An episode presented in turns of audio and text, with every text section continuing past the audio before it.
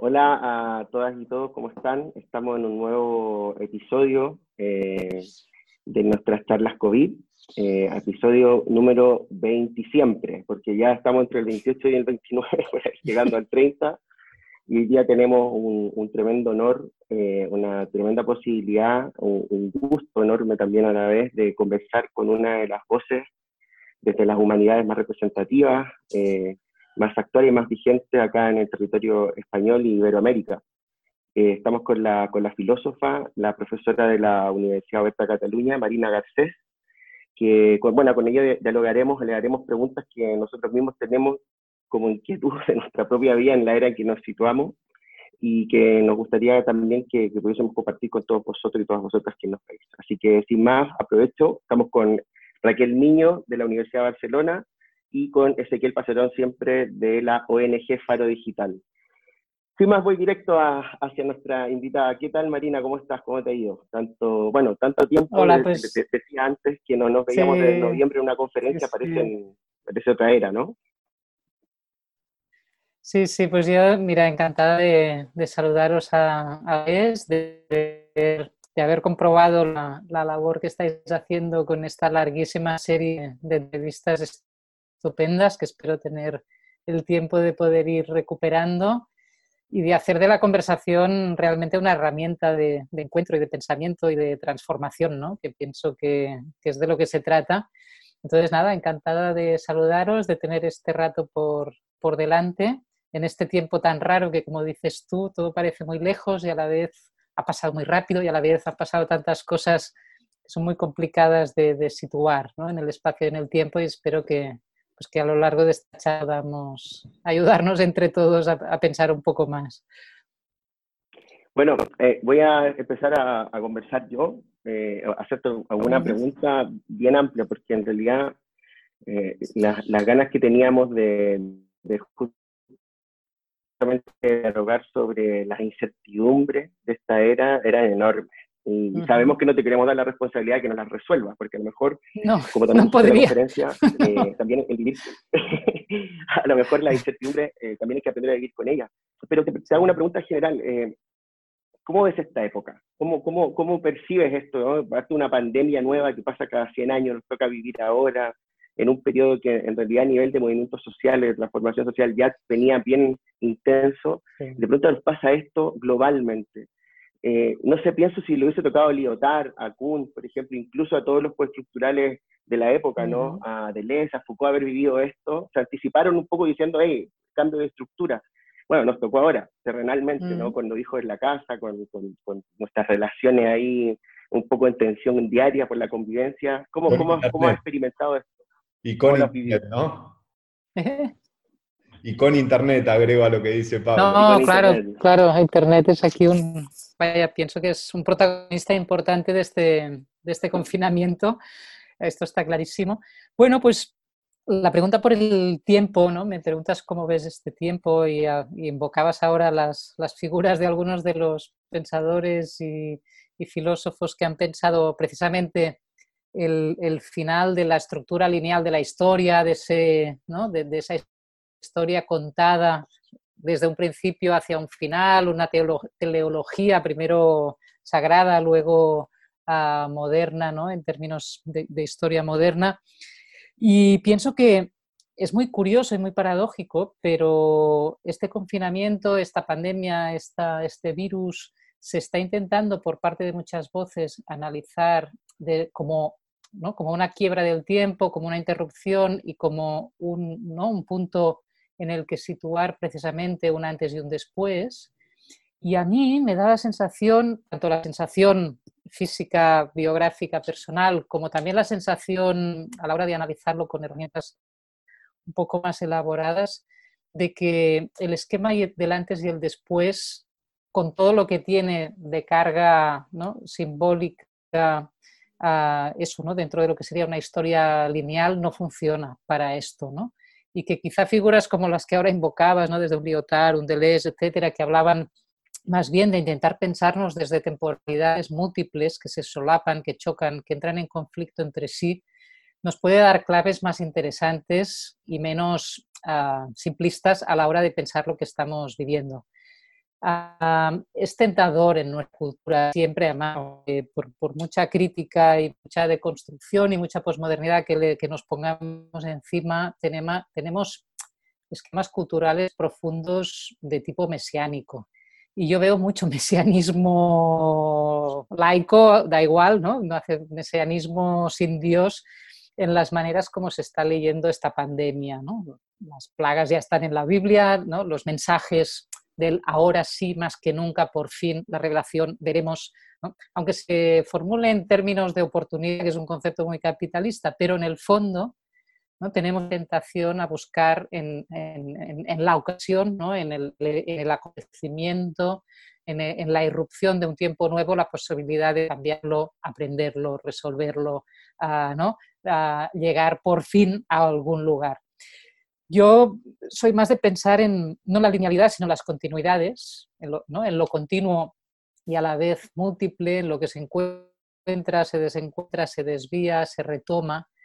Y pienso que, digamos, que lo que estamos viviendo a través de la pandemia, a través del confinamiento, ahora a través de ciertas desescaladas para unos, para otros no tanto, Ah, sí que tiene mucho de, obviamente, de intensificación de la, de la percepción y de la experiencia de nuestro mundo contemporáneo, pero no es un antes y un después. Es decir, hay muchos antes que continúan con nosotros y hay muchos después que estaban en interrogante y lo siguen siendo.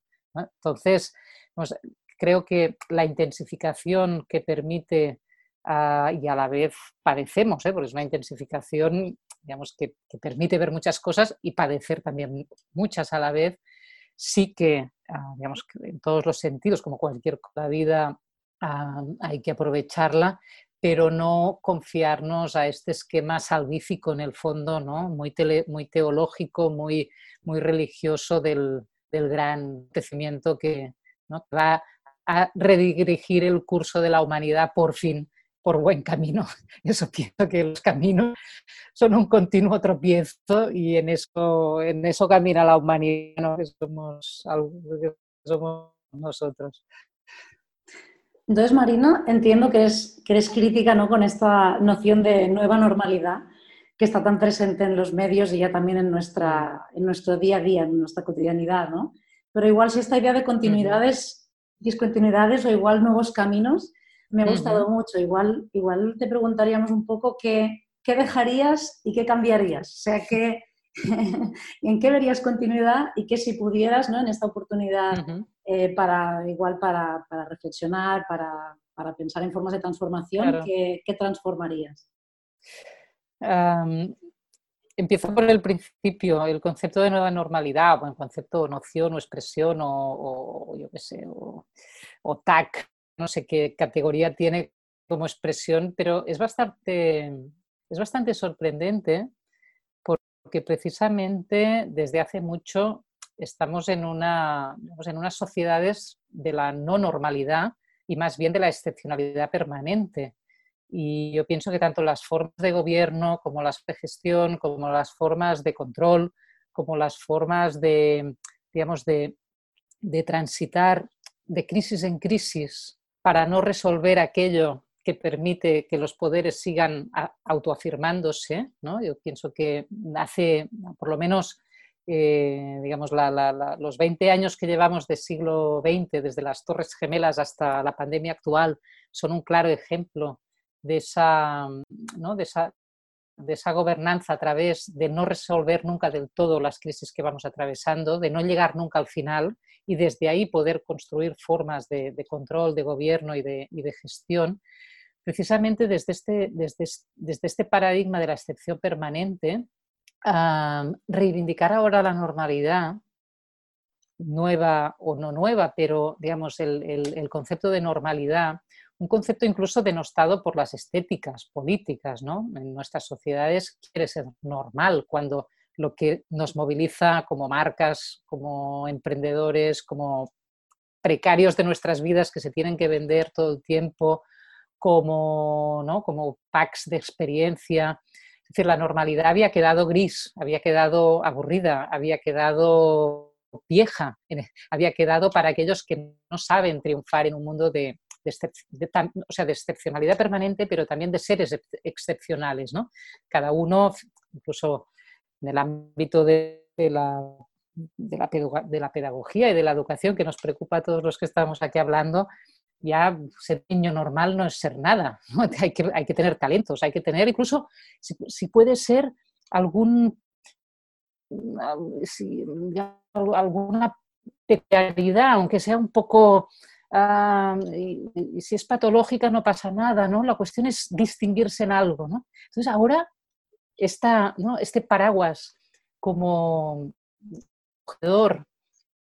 de la nueva normalidad es muy para mí de entrada es sorprendente. Es decir, ¿qué, qué, se está diciendo ahí? ¿no? ¿Por qué tanta excepción en el momento en que se ha intensificado en esta, en esta situación? Ah, se hace tan inquietante incluso para quienes han gestionado las crisis hasta ahora una tras otra. Y a partir de ahí, la segunda parte de tu pregunta, ¿qué transformarías? Claro, mm, todo, pero ya antes, digamos, ¿no? no el, el, este, este, capitalismo global que no es solo un modo de producción y, y, no es solo una doctrina económica, sino que es un sistema integral de la vida, tanto física como, como simbólica, ética, política, estética. Es decir, es es un régimen total, ¿no? Es una, institución total, porque de otra manera es un régimen total, un régimen de servidumbre ¿no? que atraviesa desde los aspectos más íntimos hasta los más públicos de la, de la vida. Y por lo tanto, no es que lo cambiaría todo para poner el contador a cero, sino que pienso que hoy en día tocar cualquier aspecto mínimo de la vida lo pone todo en cuestión. Y esto es un poco el, sentido de la, radicalidad contemporánea, cambiando muy poco, y esto pienso, por ejemplo, que los feminismos actuales lo han entendido muy bien, ¿no? Podemos estar hablando de, detalles de la vida, pero en cada detalle se juega todo. Con la ecología contemporánea pasa lo mismo, ¿no? No es una cuestión de preservar o no la naturaleza, sino que en cada gesto, en cada forma de consumo, en cada manera de movernos, en cada aspecto, en principio parcial, anecdótico y finito de nuestras vidas, como todo es tan interdependiente y todo tiene que ver con tantas cosas, estamos realmente poniendo todo en cuestión. Y ahí es un poco el, lugar difícil de estar, pero pienso que es a lo que realmente nos, nos sitúan nuestras, nuestras vidas hoy. ¿no? No, tocar una parte es, es ponerlo todo en cuestión.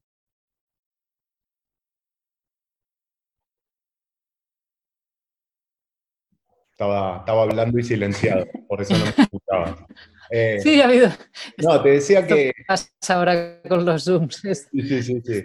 A mí no me sorprende tanto en lo personal esta, este rescate de, de, la normalidad, ¿no? Esto de tratar de plantear la nueva normalidad, porque, bueno, como bien decís, eh, forma parte de un modelo económico, de un modelo que aplica a, a la sociedad y a nuestra manera de, constituirnos y de relacionarnos con nosotros. Y te quiero preguntar si, te parece que desde, desde un cambio de paradigma en, la manera de, pensar y de pensarnos, ¿no? Hablo del pensamiento de la complejidad, ¿no? Si, tiene algunas pistas como para, para, poder resolver estos asuntos. También hacías un poquito de doble clic en la educación, que es un tema que nos preocupa a todos y a todas, y, y me parece que también podría llegar a funcionar esto, este, esta, un, cambio en la manera de pensarnos a nosotros, cómo nos constituimos, mm. eh, cómo pensamos al otro. Hace unas semanas conversábamos con, una epistemóloga y, nos mm. planteaba esto de, la cuidadanía, ¿no? No de la ciudadanía, sino de, recuperar la importancia de los cuidados. Eh, ¿Qué pensás vos de esto? Yo pienso que mm, has, hecho un, viaje muy, rápido dentro de tu pregunta de la cuestión de la complejidad, la cuestión de los cuidados, y de hecho yo iba a responderte por ahí, no para llegar solamente a la cuestión de los cuidados, sino que a una idea, digamos, de, de complejidad que no olvide lo elemental o lo básico, ¿no? porque pienso que hay paradigmas de la complejidad que acaban siendo un escudo para acabar no resolviendo nada, ¿no? Es decir, todo tiene que ver con todo y como todo tiene que ver con todo, pues podemos modelar a sistemas muy complejos de lo que sea, de gestión, pedagógicos, políticos, ¿no? tecnológicos, de relación y al final, mira, al final el resultado es que cada cual se apañe como pueda, ¿no? Es decir, hay, una, hay un uso a veces para mí ah, muy, como muy, muy tramposo del concepto de complejidad. Y en cambio, pensar la, complejidad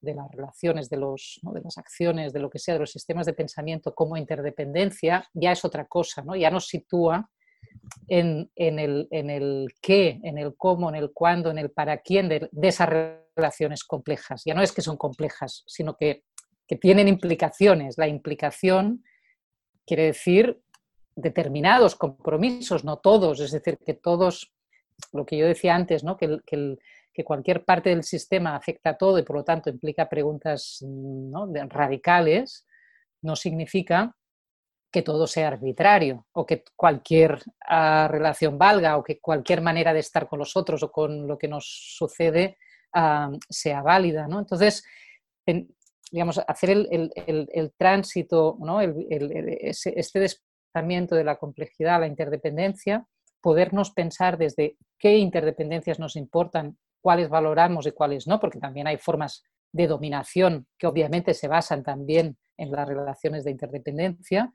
y los cuidados toda la vida han sido también una, digamos, la base de, formas muy específicas de desigualdad y de dominación. ¿Quién cuida a quién? ¿De qué manera? ¿Para qué? ¿En relación a qué valores? sean género, culturales, laborales, económicos, sociales. Es decir, que entonces situar ahí las preguntas, para mí, tiene esta virtud de poder ir de lo más complejo a lo más básico y a lo más elemental. Y esto sí que pienso que es una de las virtudes en parte ah, que está teniendo esta situación por la que vamos transitando todos con, el, con la pandemia, que es cierto efecto de eso, de, de buena simplificación, es decir, de todo eso que nos pasaba de todo eso que vivíamos, de todos esos problemas que afrontábamos, fuera en lo personal, en lo social, en lo político, ¿qué hay de básico? ¿Qué hay de esencial? ¿Qué hay de, imprescindible? ¿Qué hay de, ah, de elemental? ¿no? Y cómo eso nos puede dar precisamente una visión de conjunto de las, de las cosas. ¿no? Y pienso, no sé, que esta, esta tensión entre lo elemental o básico y lo complejo y las interdependencias es donde podemos construir un poco tanto un discurso como unas prácticas en las que los cuidados o invocar la dimensión cuidadosa de nuestras vidas, tanto humanas como también en relación con los entornos no humanos, no sea simplemente un comodín de decir, bueno, es que ¿no? Mm, lo importante es ahora ir ahí, ¿no? mirarnos desde los cuidados, sino podernos preguntar políticamente qué cuidados, para quién, de qué, respecto a qué, y desde ahí introducir toda la dimensión política que tiene esta cuestión y no solo, digamos, humana o humanista, ¿no? que tiene muchas veces. Eh, mira, yo quería profundizar un poco en, estas eh, temáticas que son como transversales eh, y poner el foco en un aspecto que inherentemente ya, como tú bien mencionabas, se, viene discutiendo ¿no? con Raquel y, y, Ezequiel. De hecho, estamos un poco desconcertados porque nosotros eh, tenemos cierto interés por, por el estudio de la sociedad digital, ¿no? en general. llama la atención, pero no porque seamos tecnofílicos ni tampoco tecnofóbicos, sino porque consideramos que estamos en un entorno digitalizado donde el. Internet tiene una preponderancia eh, manifiesta. Pero bueno, el confinamiento ha hecho que esto se exacerbe, ¿no? y evidentemente han vuelto unos discursos medios del comienzo del 2000 muy tecnofílicos, ¿no?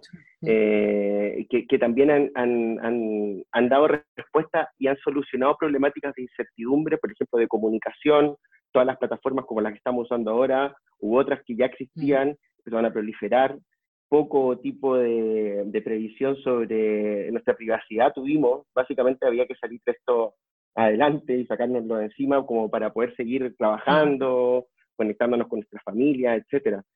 Pero claro, aparece luego esta dimensión de, mm, del control, ¿no? El control hacia la ciudadanía. en este sentido, eh, es un, hecho relativamente preocupante, considerando que, que hemos vivido una, un periodo de ultra intensificación del uso de las tecnologías digitales para absolutamente todo en casi tres meses y en muchas partes del mundo incluso. Te genera cierto reparo esto, tiene algunas, a mí, a mí lo digo un poco para entrar poquito a poquito a la educación, ¿no? que también nos gustaría entrar porque evidentemente la educación aquí también vive eh, un, un, tránsito, un, un, un, novum, ¿no? Con toda esta nueva digitalización, mediación de instrumentos digitales, utilización masiva, acceso, compra. Eh, hace poco salía, por ejemplo, que en Amazon, en Barcelona, casi el 55% mm. de los productos vendidos de estos tres meses de pandemia habían sido productos de, dispositivos tecnológicos, por ejemplo. ¿no? O sea, entonces, claro, ¿cómo, cómo, cómo enfrentamos este, este escenario donde el discurso tecnofílico empieza a emerger y empieza a, a entrar casi, no quiero decir ser tan taxativo, porque bueno, mis compañeros también podrán decirlo, ¿no?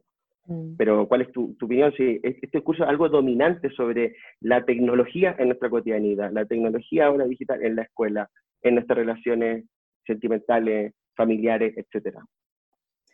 Sí, no, es, es, es, imprescindible no solo tocar este tema ahora en esta conversación, sino realmente no, no dejar de pensarlo, de batallarlo y de, y de, politizarlo ¿no? en cada uno de nuestros ámbitos de, experiencia, porque pienso que con, el, con, la experiencia del confinamiento ah, se ha dado un giro, obviamente en una tendencia que estaba ahí, que era una, una colonización creciente no de lo digital o de las tecnologías digitales por sí mismas, sino por unas determinadas arquitecturas, lenguajes, empresas y modos de construir y consumir estas tecnologías que con, la pandemia han pasado a ser no solo un producto deseado de consumo, un producto de relación, un ámbito de, de experimentación, de conocimiento, de creación, de deseo, de consumo, como decir,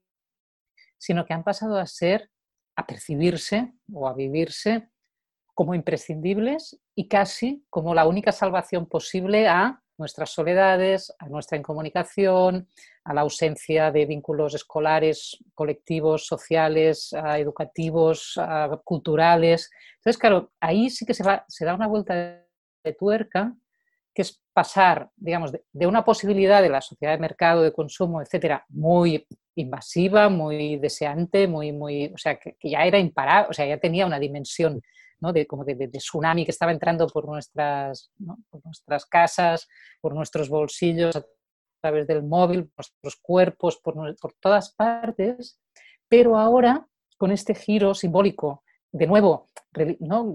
casi religioso, ¿no? de, de salvación frente a la condena de vivir encerrados, de vivir solos, de vivir, además, para, también incluso percibido como un elemento de, de salvación de los límites de cada una de nuestras propias vidas. Yo que vivo en un pueblo pequeño me puedo conectar con no sé quién. Yo que me he quedado confinado en un lugar que, en el que estoy estudiando fuera o soy migrante o no sé me puedo conectar con tal. Yo que pues, en mi casa no hay libros, puedo acceder a, ciertos contenidos a través de, mi escuela. Es decir, esta cosa salvífica de sin esto no podrías tener una vida y sin esto estarías condenado o condenada a tu vida. Entonces, Claro, ahí adquiere una dimensión terrible porque es obvio que a cualquiera que nos salve de algo que es una condena, estamos dispuestos a darle todo. Es decir, si alguien te tiende una mano porque estás en un precipicio, en un pozo o en un... Obviamente mm, le vas a deber la vida, ¿no? Pues así, o sea, cualquier poder, en este caso una potencia tecnológica que se presente como que te va a salvar de algo, incluso de ti mismo o de ti misma, bueno, pues si hay que darle datos, le daremos datos. Si hay que darle, bueno, pagar, obviamente las plataformas, no sé qué, pagaremos. Si hay que ser más controlables, lo seremos. Me estás sacando del pozo, me estás sacando de mi condena, ¿no? Nos estás sacando de, nuestra, de nuestro encierro. Hombre, pues claro, ahí la, la, ¿no? la inflación de ese poder más allá de su capacidad obviamente económica, productiva, estética, política, etcétera, que tiene, se incrementa a un nivel que hace entonces se vuelva Ahí, ahí se, no, te trabó un poquito, Marina. cuestionable. Que ahí justo se te trabó la conexión, justo cuando estabas, estabas hablando de, de- Ay, qué pena, ¿ves? Tremendo. La censura, esto es la censura. que ¿Qué pasa por hablar de este tema? No, pero, a ver, a mí me parece... em, Bueno, pues una- eso, que quería comentarte que, que en esto que, que vos estabas eh, reflexionando, que a- mí la verdad que me, Mm. me- me explota la cabeza, veníamos eh, viéndolo, por ejemplo, hoy en día con, con la cuestión del acceso a la educación. O sea, tantos chicos y tantas chicas que eh, quedaron desconectados del profesorado, de las escuelas, de sus compañeros, y tantos discursos de gente que trabaja en pos de reducir las desigualdades o mismo la segregación, estamos manifestando, bueno, el acceso a Internet debería ser universal, debería ser un acceso básico para poder continuar la educación, ¿no? Como, qué perverso todo, porque eh, también existen cuestiones que estás, que estás eh, pensando y, y transmitiéndonos vos también, ¿no? Eh, bueno, cuánta perversión hemos permitido también, ¿no? Sí, sí, fíjate, es, es que lo has explicado muy bien. Esta ha sido la reacción inmediata, ¿no? Cuando las escuelas empiezan a mandar sus materiales, sus tareas, sus posibilidades de encuentro a través de la red, la gran alarma es no todas las familias y- o no todos los chicos y chicas tienen las mismas condiciones de acceso a la red. Mm, Eso, eso es sinónimo de no tienen posibilidad de una experiencia de aprendizaje durante el confinamiento de ningún tipo.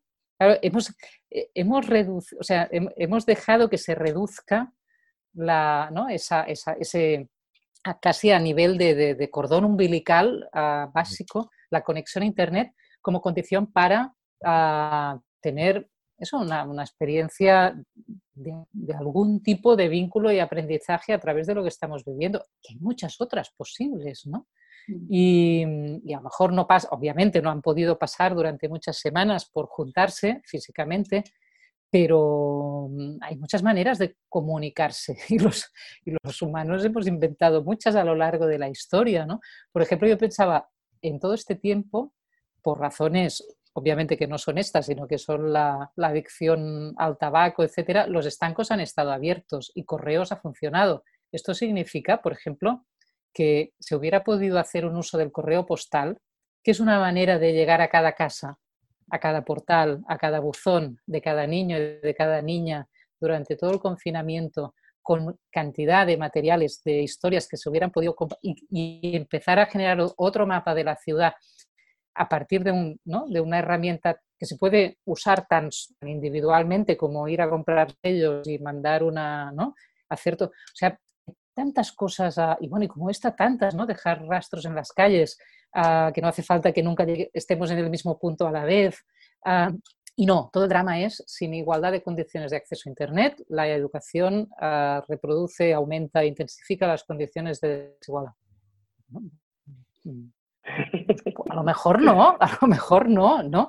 Sí tenemos imaginación para, para, para no ser presa de este argumento tan tramposo. Y es obvio que yo defenderé siempre que el acceso a Internet sea universal, gratis y, y de condiciones además, ah, digamos, de no, no extractivas y no propietarias sobre nuestras comunicaciones, nuestros datos y nuestras relaciones, obviamente, o sea, desde ningún tipo de tecnofobia que no tengo, pienso que como herramienta social, cultural y tecnológica, sí, la, digamos, sí con estas condiciones ah, sociales y políticas es estupenda, pero no puede ser una condición para vivir en común, no puede ser una condición in- imprescindible para poder aprender los unos de los otros, para poder convivir en las ciudades o en los pueblos o en las zonas rurales, es igual donde sea. ¿no? Entonces eso, claro, ahí se ha creado un embudo discursivo, simbólico y político que, en el que hemos caído todos porque al final es la, la respuesta más inmediata muy, muy tramposa. ¿no? Esta y la contraria, ¿eh? porque también está la contraria, digamos, muy purista, idealista y, tecnofóbica, que es decir, como ahora Internet es la única herramienta que nos puede resolver las relaciones educativas, afectivas, familiares, sociales, etcétera, ah, ya estamos invadidos, estamos perdidos. ¿No? Como eh, entonces ahí se crea una, falsa, discusión que no es esta, sino cómo queremos aprender, con quién, de qué maneras, cómo queremos vivir, con quién, de qué maneras, qué es la convivencia, qué no lo es y cuáles son sus condiciones. Las condiciones son muchas, materiales, económicas, de tiempos, de espacios, tecnológicas, económicas. Entonces, eh, un análisis de las condiciones implica no reducirlas a una. Marina, me ha llamado mucho la atención también estos, en estos meses, coincido, eh, en, la, en, la, falta igual de imaginación, como decías, o de alternativas, ¿no? Porque además vivo en un pueblo bastante pequeño y me sorprendía mucho que no buscáramos formas más comunitarias de educar. Es decir, veía ¿no? los vecinos con los niños y decía, ¿cómo puede ser que no nos encontremos, aunque sea manteniendo las distancias, y podamos tener estos espacios y nos ayudemos entre las vecinas y los vecinos? ¿no? Me llama mucho la atención esta falta de, imaginación. ¿no? Ahora también comentábamos ¿no? que Bargalló está hablando en, Cataluña de, poder dar clases en algunos eh, museos, en algunos espacios que no son estrictamente de educación formal y, yo me imagino ya la escuela con, o sea, el museo con las, eh, con las mesas y las mm. sillas de la escuela, ¿no? Digo, ¿por qué no somos más, más creativas, más, por qué no podemos imaginar que esto nos brinda estas, eh, bueno, estas posibilidades de pensar otras maneras de, de educar, que, es, que igual antaño pues, pues eh, era lo que, lo que teníamos, ¿no? Pero bueno, volviendo también un poco a la cuestión de, de la tecnología y, y, de la educación, igual nos planteábamos también si crees que bueno, que algunas eh, grandes corporativas eh, se pueden beneficiar también de este, este momento en el ámbito educativo, eh, ya no solo con dinámicas de control social, sino también de, este, bueno, de esta adquisición de datos constante, ¿no? de todo el mundo, pero especialmente de los, de los más pequeños y las más pequeñas en las escuelas. ¿no? Entonces, no sé qué, qué, podemos hacer, cómo podemos enfrentar este fenómeno de entrada de estas grandes corporativas en las, en las aulas. Yo pienso que esta es la, batalla inmediata, es esta.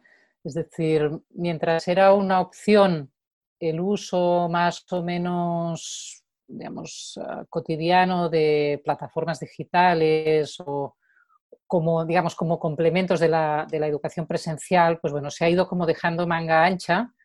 bueno, pues este profesor lo cuelga en el Drive, el otro en Google, el otro en no sé qué. Pero cuando ya es una opción directamente estructural, es obvio que ya vamos de alguna manera, o sea que todo esto ha provocado un salto hacia no la incorporación opcional, sino la incorporación estructural de, la, de por lo menos una parte ah, digital de la, de la educación en el, en el, sistema formal y obligatorio. Entonces ya no hay, ah, digamos, ahí ya no hay margen para la libre improvisación y el debate tiene que ser claramente político, es decir, si en el caso de Cataluña o de España o de Europa o del el país que sea decide incorporar de forma formal dimensiones digitales en su educación obligatoria, tiene que decir cómo, por qué y de qué manera. Es decir, lo va a pagar a Google, lo va a pagar a Apple, lo va a pagar lo vamos a pagar a tal, con lo que esto implica y entonces sobre bases de de, cesión de datos, de propiedad sobre nuestras vidas, aprendizaje, relaciones y convivencia, o tenemos que exigir, que pienso que es donde hay que situar la cuestión, que si vamos a tener tecnologías como condición ah, imprescindible de nuestra educación obligatoria, sea desde tecnologías digamos, de, uso público, abierto, y con sistemas de propiedad sobre estos datos ah, de tipo, digamos, de, tipo social. Eso implica generar las correspondientes figuras ah, propietarias o de, digamos, de blindaje sobre la propiedad de estos datos, de privacidad, etc. Es que si, si no aprovechamos este momento, mm, digamos, el, claro, se están, es que se están frotando las manos, ¿no? Es, el, es, el, es, una nueva tierra semivirgen, porque no es del todo virgen, a, ya está muy manoseada, a colonizar por parte de este capitalismo extractivo y todas sus consecuencias, como decíamos antes, de, de control político, pero también de beneficio económico ¿no? y de y de extractivismo cognitivo ah, y, existencial hacia el que avanza el capitalismo actual. Entonces, eso no lo podemos vender como una buena solución educativa. Eh, queremos tecnologías, sí, pero queremos tecnologías con unas condiciones, tanto de sistema económico como de propiedad, como, como tecnológico en sí mismo, ¿eh? porque también está la cuestión de la tecnología, que esto en el debate en los, en los 90, por ejemplo, era un, tema clave, ¿no? No solo, no solo empezó el, ¿no? el, movimiento por la cultura libre, el, el copyleft, ¿no? los sistemas de propiedad intelectual abiertos, compartidos, etcétera, sino también quién escribe los códigos. Es decir, el software mm, no es así porque sea así, alguien lo escribe. Los hardwares con los que trabajamos no son así porque nazcan de los árboles así, alguien los inventa, qué valores transmiten, qué relaciones tienen con el medio ambiente, con, sus usos sociales, con lo que transmiten en términos de, estética de los objetos, de, elección de las cosas, que decía Pasolini. ¿Qué, nos están enseñando desde su aparente digamos, neutralidad? Y, y, y, que mentes y valores ah, éticos, sociales, políticos, etcétera, ah, están operando a través de, nuestro, del lenguaje de código, del lenguaje. Entonces, por ejemplo, las humanidades han hecho mucha crítica del discurso, muchas, ¿no? sabemos analizar cualquier discurso de cualquier siglo, tiempo, lugar en sus implicaciones ah, de todo tipo. Quizá tendríamos que analizar también, empezar a hacer análisis del disco del código que está hoy articulando nuestras, nuestras formas de relacionarnos. Si hacemos crítica del urbanismo mm, y, en urbanismos, por ejemplo, amables con los niños, en urbanismos ah, de género y no masculinizados, en urbanismos que no sirvan solo para ir a trabajar o para que los coches ah, se desplacen, también a lo mejor tenemos que hacer urbanismo, los códigos que escriben y diseñan nuestros espacios virtuales y nuestras maneras de relacionarnos. Todo eso pienso que es, que es, estupendo. Es decir, que si podemos incorporar la tecnología con todas estas miradas, la cuestión de la propiedad como de las arquitecturas, ¿no? es nuevo espacio relacional de todo tipo, pues desde ahí, pues adelante, ¿no? Y de forma colectiva y corresponsable eh, desde todos los ámbitos de la sociedad. Si simplemente es os compramos el producto, os compramos la salvación, estamos entregando no solo a la sociedad, sino sobre todo, como decías tú, a las generaciones que vienen a una forma totalmente ah, ya, digamos, capturada de iniciar sus, trayectorias vitales, educativas, y afectivas, íntimas y, en todas las dimensiones de la vida. Eh, bueno, yo escuchaba cierto optimismo igual en torno a que, de tu parte, en torno a que sí vivimos una época de, que podemos aprovechar para hacer algún cambio, ¿no? En, general, porque dentro de todo, al comienzo manifestabas de que tenemos muchos pasados que están en el presente y seguirán, pero por otro lado, con la pregunta de Raquel sobre la ratificación, el, mm. la, presencia de las multinacionales tecnológicas, eh, la modelización de la conducta humana, pues parece que ahora se abre como una especie de, ventana de oportunidad, como decía Chantal Mouffe, en que podemos hacer cierto cambio, eh, lo que me parece que es optimista, ¿no? En cierta medida. Entonces, vinculando con, con este escenario, te, quería preguntar lo siguiente. Hoy en día, una de las cosas que más hemos identificado en estos conversatorios con, con distintas miradas, pero también lo que hemos visto en, en, en, la prensa o reflexiones que se dan en distintos espacios, es sobre el, el, sentido de la escuela, no a partir de ahora. Lo digo porque, por ejemplo, tú hace unas, unos meses no, no, nos instabas en la misma línea, por ejemplo, lo que podía plantear, de lo que plantea Giroud en otra dimensión, o lo que plantea también Boaventura, mm. a aprovechar la escuela o el espacio común en, con un contexto emancipador, y que retomemos el poder eh, hacer de ese, de ese entorno ¿no? formativo, que es la escuela, que, que por ejemplo Giroud ahora eh, resalta que en Estados Unidos gran parte de esta individualización de enfrentar la pandemia se debe al sistema educativo que desde niños enseña a los y niñas, enseña a los menores a competir entre ellos, eh, y que el foco, por ejemplo, del discurso de cómo enfrentar la pandemia es lávate las manos y cuídate solo, pero anda a trabajar porque porque no hay un, estado de bienestar, una protección solidaria, un, un modelo educativo que favorezca la solidaridad. Con Raquel hemos visto lamentablemente estos días, como porque estamos bastante cerca de la escuela, también con Ezequiel, pero con Raquel particularmente por una, por una, bueno, primero por temas vivenciales, yo por mi hijo, exactamente, una pelea brutal entre los padres y madres con la escuela sobre si se abre o no, si no quieren abrir, si son flojos, si eh, eh, se está creando una batalla bien, bien, interesante. Entonces, yo te pregunto, ante toda esta incertidumbre, ¿qué percibes tú? ¿Se abre esta ventana de construir ese, ese, camino comunitario que dice Raquel que se puede haber montado en su pueblo? ¿Se cierra? Eh, ¿Estas disputas son el reflejo de estos pasados de los que habla? ¿Tú crees que volviendo a, lo que nos presentaste en noviembre, lo que, bueno, en realidad más que lo que presentaste en noviembre, lo que tú has mm. publicado últimamente sobre el contratiempo de la emancipación, eh, con, este, con este virus, eh, ¿podemos seguir pensando que la educación es un espacio de emancipación a partir de ahora? Vale. yo te, te, respondería desde, la, desde el contratiempo, ¿no? Es decir, obviamente no pienso que la, digamos, la, la tendencia general de la sociedad sea hacia uh, cuotas más amplias de oportunidades para la emancipación, la transformación social en términos de igualdad, de justicia, de, solidaridad, ah, ni con nosotros o entre humanos, ni con el planeta en general. Es decir, es obvio que más bien, digamos, si solo hacemos análisis objetivo de tendencias y de recorridos de, de aquello que se refuerza incluso a través de esta experiencia reciente de la pandemia, pensemos que las bolsas no bajan, que las inmobiliarias no bajan, o sea, es decir, todo lo peor ¿no? que está sacando valor de la extracción y desposesión de las vidas colectivas no ha salido para nada ni penalizado empobrecido de esta pandemia, en penalizados y empobrecidos quienes ya habían sufrido las anteriores y anteriores y anteriores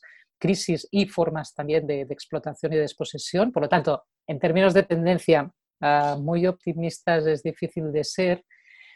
Otra cosa es desde un punto de vista de entender que la emancipación son aquellas luchas que estemos dispuestos, capaces y, ¿no? y en condiciones de librar. Entonces, pues es, la manera como nos relacionamos en cada tiempo, en cada contexto, pues con las condiciones de opresión y de dominación que nos atraviesan. Entonces ahí sí que pienso, no, no tanto que sea una oportunidad en el sentido este de ventana que se abra y se cierra o de oportunidad en ese sentido más también mesiánico que criticaba al principio de nuestra conversación, en no creo, pero sí que, digamos que en la medida en que las interrupciones de esta, de esta situación han provocado la necesidad de tener que tomar decisiones ah, acerca de algunas cuestiones básicas y fundamentales, como son la educación, la relación con, la vivienda, porque claro, han, dicho quédate en casa, pero mm, ¿cuáles son nuestras casas? ¿De quién son nuestras casas?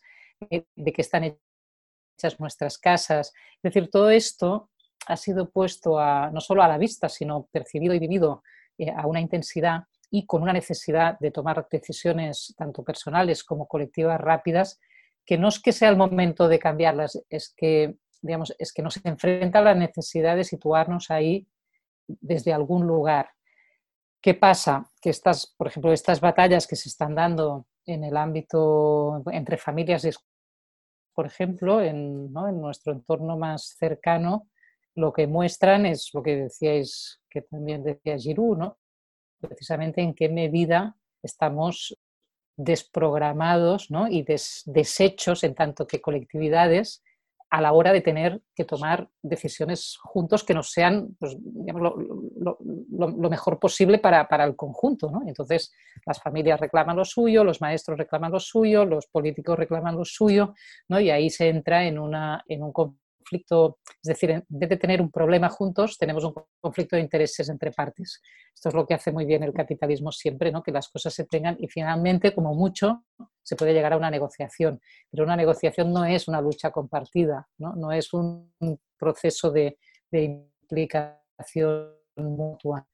Entonces, digamos, en términos de optimismo o pesimismo, yo nunca me sé situar porque soy a la vez muy, digamos, muy pesimista, pero no me puedo desentender a la vez de que en cada, uno, en cada una de estas quiebras, en cada una de estas heridas, en cada, en cada una de estas vidas que somos ¿no? y que vamos atravesando distintos momentos de, implicación, ah, podemos dar el paso siguiente defendiendo lo nuestro y la parte que nos que nos ha quedado menos dañada o podemos intentar, digamos, desde ahí construir un paso que, digamos, que sobre todo que plantee las cosas ahí donde pueden implicar algún tipo de cambio. ¿no? Entonces, lo que decíamos de las tecnologías es un falso debate, tecnologías sí, tecnologías no, pantallas sí, pantallas no, educación online sí, educación online no, que no nos ahí ya sabemos que vamos a incorporar muchas tecnologías, cuáles, cómo, para qué.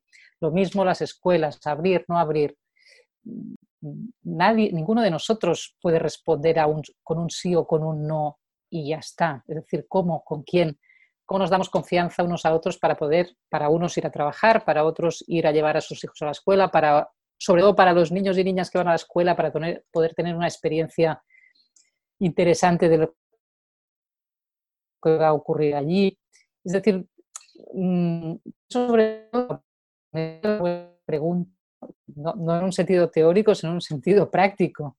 es lo que pienso que nos corresponde, tanto que podemos hacerlo, ¿no? Mm, trabajar, ¿no? que es, bueno, no, mm, no nos quedemos atrapados en esta cuestión. Esta sirve a los políticos, esta sirve a las empresas de las tecnologías. Esta, ¿cuál, cuál, ¿Qué pregunta nos sirve a nosotros para poder dar el paso siguiente? Y eso, si, existe la inteligencia colectiva, sería esto, ¿no? Entonces, y parte de los cuidados que necesitamos tienen que ver con esto también. Cuidemos, cuidemos nuestras preguntas, ¿no? Cuidemos nuestras maneras de enfrentar problemas que casi siempre se nos plantean como falsos debates y como falsos problemas y no nos dejan salir de ahí. Entonces, eso que es la, tarea del pensamiento crítico, entendido como una práctica situada de transformaciones, es esa. Y ahí, y ahí siempre se puede, digamos, ahí hay que, no sé, hay un espacio de intervención y de derrota posible,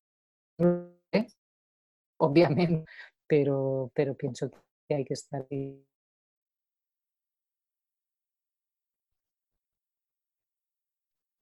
Ese. Otra vez. El, abuelo que se ha apagado. Eh, no sé si te habíamos perdido un poco con la conexión o ya habías eh, terminado de, decir tu intervención, por eso no te quería interrumpir y además mm. estaba sin el micrófono. Pero quería eh, hacerte una pregunta súper breve, ¿no? Conectando un poquito lo que, lo que te planteaba Raquel de, la datificación, ¿no? De, la escuela o de la digitalización. Eh, y también recuperando un poco lo que decía Pablo del sentido de la escuela, te lo llevo a, a tratar de pensarlo desde el punto de vista de las juventudes, ¿no? Eh, ¿Crees que es necesario eh, explicarle o, tratar de descubrir junto con ellos y con ellas cómo funciona el modelo de negocio o las plataformas digitales? Y por otro lado, ¿cómo hacemos para, para, incorporar sus voces, sus perspectivas en tantas juventudes que me parece que desde mi sentido común están chipeados de otra manera eh, a, a nosotros? Eh, como para que las, las escuelas o, el sistema educativo o, lo escolar en general eh, tengan para ellos un sentido más, más vívido, o sea, más, despierte más su curiosidad, que, que, les interese más, poder, poder incorporar desde lo educativo el interés por aprender que desde mi punto de vista muchas veces se, se, aprende muchísimo más por fuera que por dentro, ¿no? Desde el punto de vista de las juventudes. Esa es la pregunta. Eh, eh, una, cosa para complementar lo dice Ezequiel, solamente para complementar, o sea, es como el, el 1.4, ¿vale? Eh, a, todo lo que he dicho, que lo adhiero totalmente, creo que, que, también es una tremenda curiosidad que tenemos. No sé si tú tuvieras una iniciativa de cómo, por ejemplo, en la escuela con los jóvenes se podría abordar esto que hemos vivido estos tres meses. No, porque hay, hay profesores que a lo mejor intentan hacer, para no complicarse la vida también, porque los docentes son humanos, tabla rasa y volver al contenido, pero claro, ha pasado en un hecho histórico, ¿no? Totalmente. Eh, lo hacemos parte, ¿cómo, ¿cómo, podríamos enseñarles a, o sea, no enseñarle, pero insertarlo y, y, juntos discutir lo que pasó, ¿no? De cara a, saber cómo construimos lo que viene, ¿cómo, cómo, ¿qué sugerirías? Bueno, yo lo recojo, digamos, en al mismo nivel de, interrogante y de preocupación que estáis expresando vosotros. ¿eh? Ah, intentaré recoger las dos, las dos dimensiones, tanto la de las tecnologías y todo lo que pasa por fuera en las vidas y experiencias de los más jóvenes, como en el peligro de que la escuela o los institutos o lo que sea sea el lugar donde ellos sienten que todo eso que viven se pone en un vacío, ¿no? se, se, corta y se, se interrumpe y se está por otra cosa. Entonces, esto está pasando hoy en el mundo educativo, para bien y para mal, porque es verdad que, digamos, una de las potencias de la escuela como espacio de desviación respecto a otros es que no sea lo mismo. Es decir, que, si, que no sea lo mismo que la familia, que no sea lo mismo que el espacio de consumo, que no sea lo mismo que el equipo de deporte, que no sea... Pero claro, si es tan ajeno, si no es lo mismo porque simplemente se reivindica como ajeno, ajeno a vuestras tecnologías, ajeno a vuestras formas de diversión, ajeno a vuestros, ¿no? incluso tan ajeno a vosotros que lo que habéis vivido no nos importa, y esto, y esto pasa en las escuelas y sobre todo pienso en las secundarias, ¿no? porque los niños pequeños están ahí con todo siempre, pero, los jóvenes ya tienen sus, sus sus, mediaciones y sus maneras de, compartir y no compartir sus vivencias entre los iguales, entre los mayores. Entre... Entonces, ¿cómo, digamos, para mí la pregunta siempre es cómo, cómo aprender desde la complicidad, que no quiere decir desde la transparencia absoluta ni desde la... Ah, y sobre todo tampoco desde la adaptación civil a sus deseos, porque también veo, por ejemplo, profesores preocupados por captar la atención de los jóvenes o intentar como entretener, ¿no? estimular, motivar, que simplemente lo que hacen es asemejarse, no hacer ver que, ah, pues, eh, que, a partir de la serie más estúpida de, un high school de no sé qué se puede aprender todo, y dices, pues sí, a lo mejor sí, si se hace bien, pero a lo mejor no, si simplemente es para hacer ver que participas de su mundo y que te interesan sus historias. ¿no?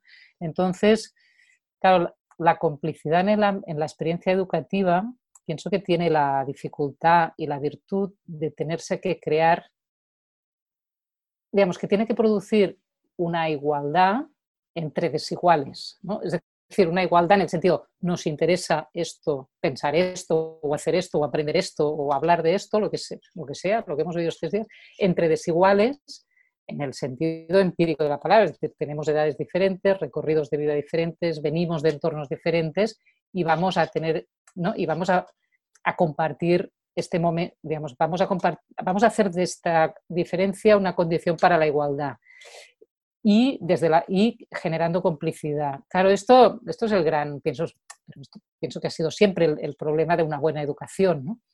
Ahora, claro, hemos sido como desgajados durante un tiempo de, estos circuitos. Esta vuelta, a mí me preocupa igual en este sentido, no, no, solo como alguien que me preocupa la educación y puedo escribir cosas sobre ella, sino como madre de un hijo y una hija de 13 años que, pues en septiembre o cuando sea, pues volverán algún rato a clase. Y me temo que pues harán, que, entrarán en el temario de segundo de eso tal cual como si nada hubiera pasado. Y como decías tú, en parte por simplificación de, de la vida docente, de la vida de la complejidad de, un instituto grande, de lo que sea, que también porque cada uno de sus profesores ha pasado sus confinamientos, ha pasado sus dificultades, ha tenido sus pes, ha tenido sus conciliaciones familiares, es decir, que todos estamos en, este sentido, pero precisamente, ¿no? Pero si hemos, vivido algo juntos, separados. ¿Cómo podemos después, cuando volvamos a estar juntos, digamos, hacer de esta separación un motivo para, para una nueva, para una complicidad más interesante que la que teníamos.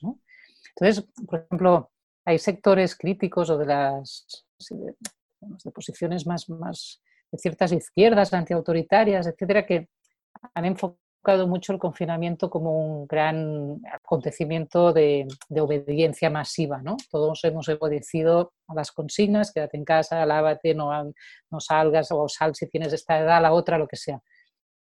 Yo pienso, si desde la educación, si desde las familias, si desde los docentes pudiéramos, digamos, hacer, dar sentido a esta experiencia, no como ese tiempo en el que fuimos obedientes y nos quedamos solos o cada uno en su vida, sino como esa gran acción colectiva con la que durante, o a través de la cual durante un tiempo hemos cuidado de otros, hemos evitado que otros enfermaran, hemos sacrificado o no, o aprendido muchas cosas a la hora de enfocar cómo seguir viviendo.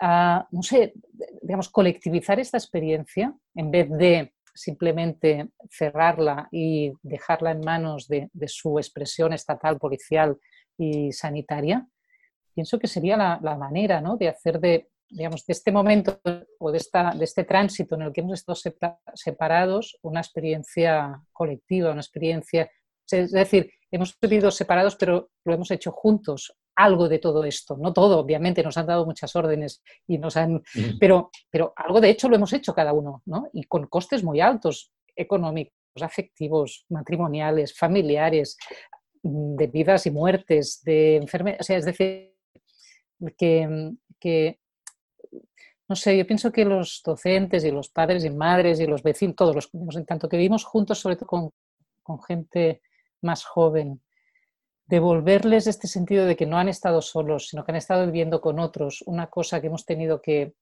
hacer de esta manera, ¿no? Para encontrar un sentido distinto a lo que es volver a, encontrarnos, pienso que sería una tarea muy importante. Y eso pasa por mí, para mí, básicamente por lo más simple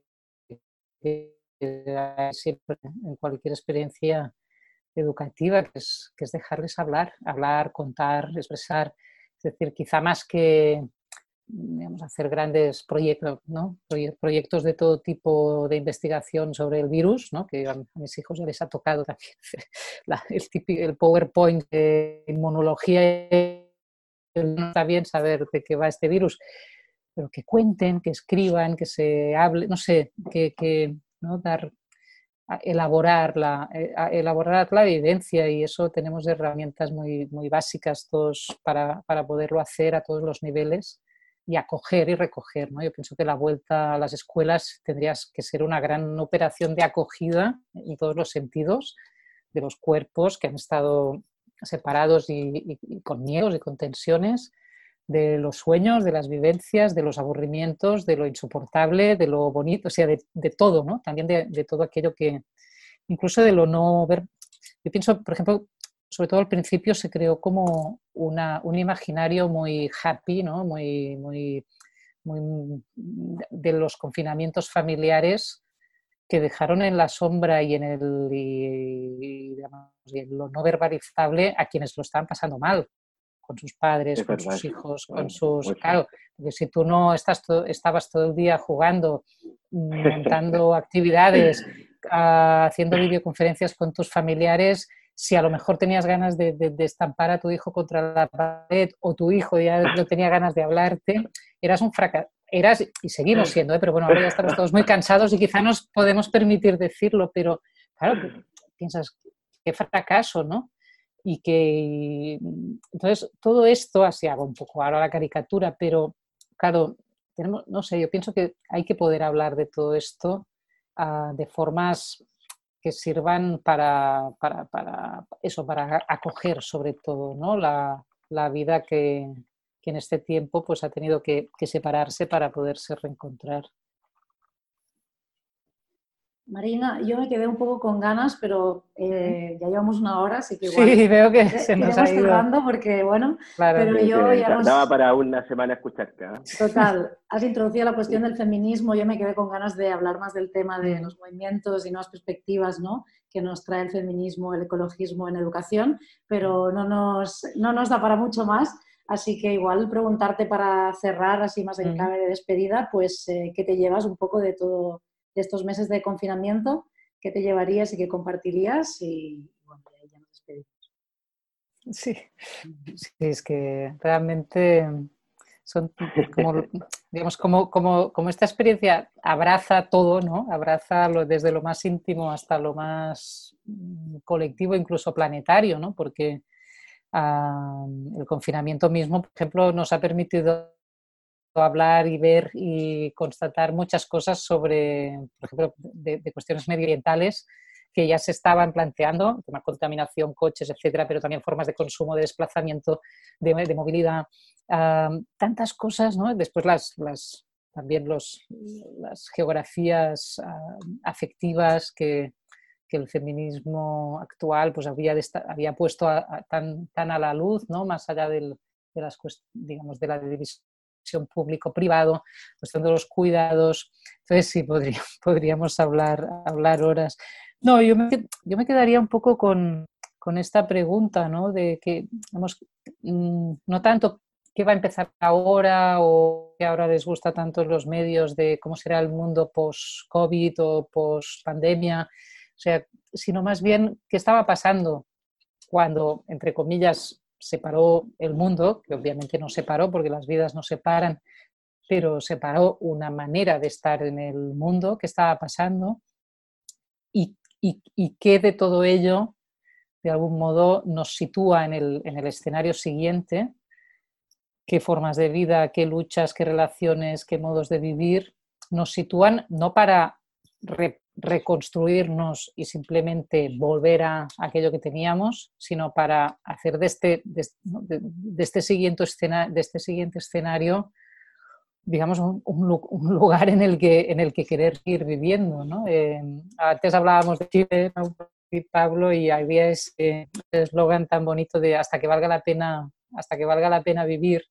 Es una especie de presente continuo, de futuro continuo, de, porque es un asta que en realidad es, ya, ¿no? es decir, es un, es un asta que invoca un presente en transformación continua, pero sometido digamos, al deseo de una exigencia de, de vida y de dignidad, que pienso que digamos, la, la, pandemia uh, nos puede ayudar a, a, no a ver mejor, porque ya se veía, ¿no? sino a, a percibir con más, con más claridad y sobre todo hacer lo que pienso que es la, tarea más, importante, que es no dejar que se instalen los miedos en nuestras vidas que esta pandemia pues, ha ayudado a, inocular con más, con más fuerza. Entonces, ese, conjurar los miedos pienso que sería un poco eh, la invitación para mí a, a, seguir, a seguir en este hasta que valga la pena vivir, que, que nos quedó ahí y que sigue estando ahí. Bueno, qué manera de, qué bonita de despedir la entrevista. de verdad, piel de gallina y, con un nexo, en, bueno, de hecho, ya tú sabrás que con el, con el coronavirus todo, todos los movimientos se han apagado un poco. Eh, a la espera de, de, esta misma, o sea, en la clave, lo mismo que mencionaba hace un rato con Ezequiel del, del cuidado, ¿no? El hecho de que mm. al final el Estado no te cuida y la conciencia eh, de cuidado al final termina siendo comunitaria, familia, amigos, ¿no? Ese es un poco el, el, espíritu. Bueno, nada, yo como dice Raquel, te quiero agradecer tu disponibilidad. Eh, como como, como eh, le hemos dicho a todos, espero podamos hacer la revancha, pero ya de manera presencial, que seguro que, en el corto plazo nos, nos dará la oportunidad esta vida, ¿no? Cuando, en cuanto podamos, nos, nos encontramos de nuevo. Un abrazo grande. Gracias, a vosotros.